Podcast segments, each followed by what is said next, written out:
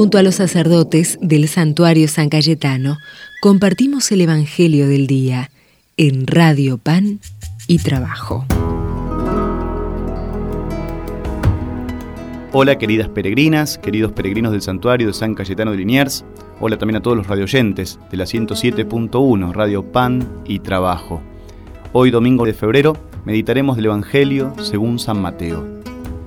Jesús dijo a sus discípulos, Ustedes son la sal de la tierra, pero si la sal pierde su sabor, ¿con qué se la volverá a salar?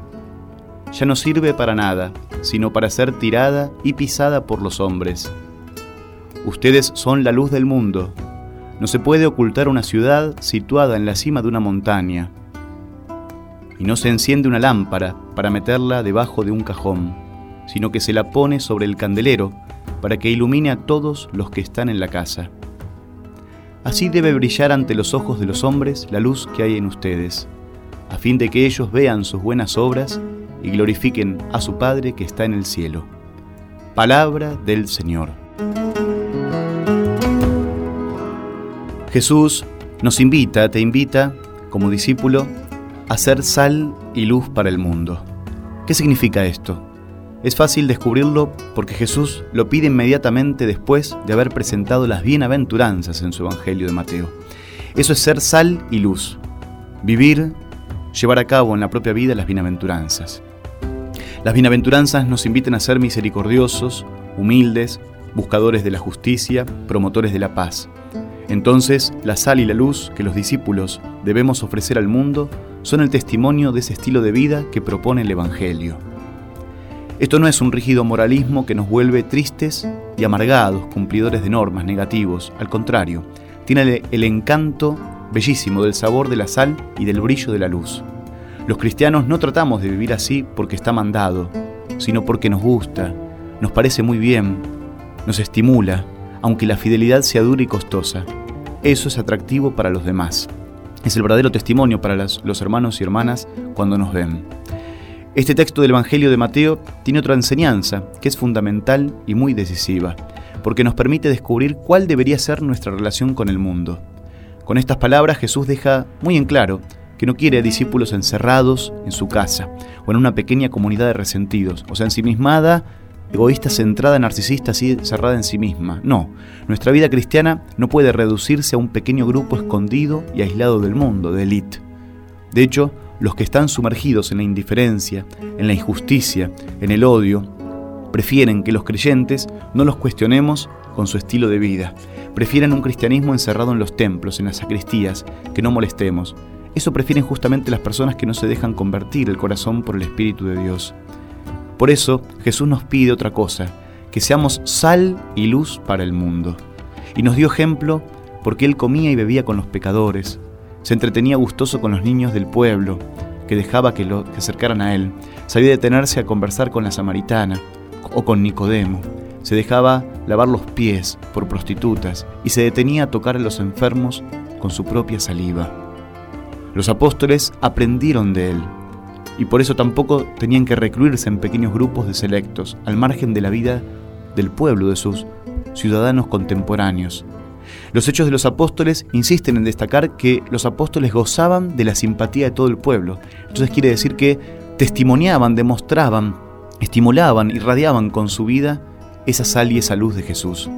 Cuando Jesús nos invita a ser sal para el mundo y a no perder el sabor, nos muestra que hace falta ofrecerle algo al mundo que estamos llamados a aportarle un poco de sabor a esta tierra, dejar una huella nuestra.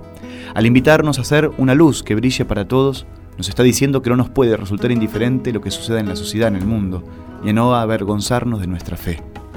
Pero ese testimonio de vida y de fe en medio de la sociedad no tiene como finalidad alcanzar el poder, la vanagloria, ganarle una batalla a los opositores, demostrar que somos más. No. La finalidad está clara al final del Evangelio. Es para darle gloria al Padre, permitir que su gracia, su amor, su ternura, su luz se difundan en el mundo, lo iluminen y lo transformen, hermanas y hermanos. Fíjense qué curioso que Jesús dice, somos la luz del mundo, somos ya la luz del mundo, somos la sal del mundo. Así debe brillar ante los ojos de los hombres la luz que tenemos en nosotros. ¿Y desde qué momento nos vino la luz y la sal? Por el bautismo. Negar esta misión, este testimonio de fervor, de alegría, de paz, de consuelo, de justicia para el mundo, es decir, de las propias bienaventuranzas encarnadas en nuestra vida, sería negar nuestra misión bautismal. El Papa Francisco reiteradas veces nos, nos invita a recordar que estamos llamados a no encerrarnos cómodos en las sacristías, en los templos, sino a salir. Una iglesia en salida, una iglesia como hospital de campaña, hasta llegar a las periferias geográficas y existenciales, sanando, curando y liberando a los enfermos, anunciándoles la buena nueva de Jesús. Preguntémonos si vamos por ese camino o más bien estamos tironeados para encerrarnos, avergonzarnos y aquietarnos en un grupo de amigos reducido acerca del compartir nuestra fe.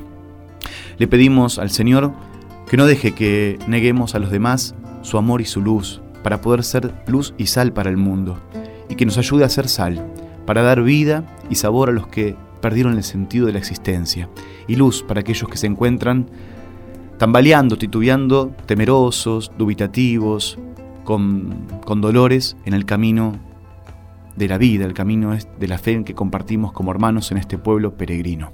Le pedimos esta gracia al Señor hoy en este domingo, eh, de la mano de nuestro amigo y patrono San Cayetano, para que Él nos dé eh, esta gracia. San Cayetano supo ser luz y sal para los contemporáneos suyos. Creó el Banco de los Pobres, un leprosario, un lugar, un hospital de enfermos, se dedicó plenamente a los enfermos, los moribundos, aquellos descartados que nadie quería atender, a los más pobres. Es también patrón de la providencia. San Cayetano por eso dio su vida siendo sal y luz para el mundo que ese sea nuestro testimonio, hermanas y hermanos, en la medida de nuestras posibilidades, en lo que mientras nos permita el Señor a través de su Espíritu para los demás. Vamos a dar la bendición, hermanas y hermanos, y los despido hasta pronto. El Señor esté con ustedes.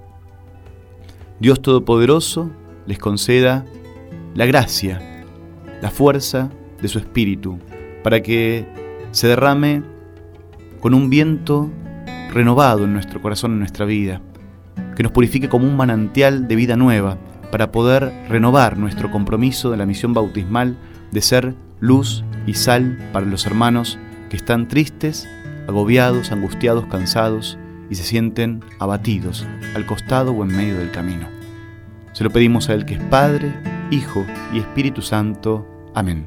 Hasta pronto, hermanas y hermanos. Luz para mis sombras, luz te pido yo Enciende mi mirada con la luz de tu amor. Gentes que iluminen, eso pides tú. Que alumbren esta tierra, que prendan con tu luz.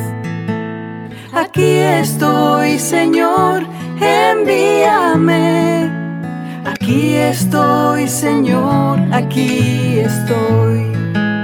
Aquí estoy, Señor, envíame. Aquí estoy, Señor, aquí estoy.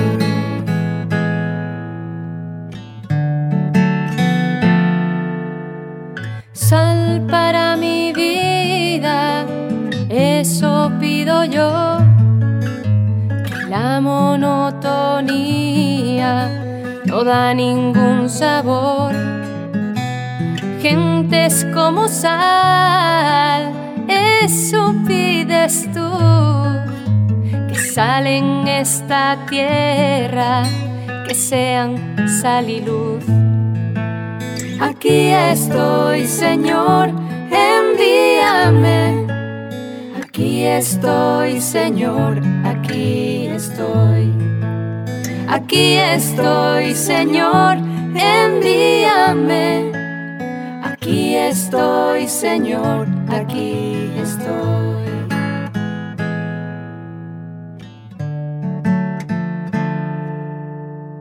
Paz para mis guerras, eso pido yo, que el odio no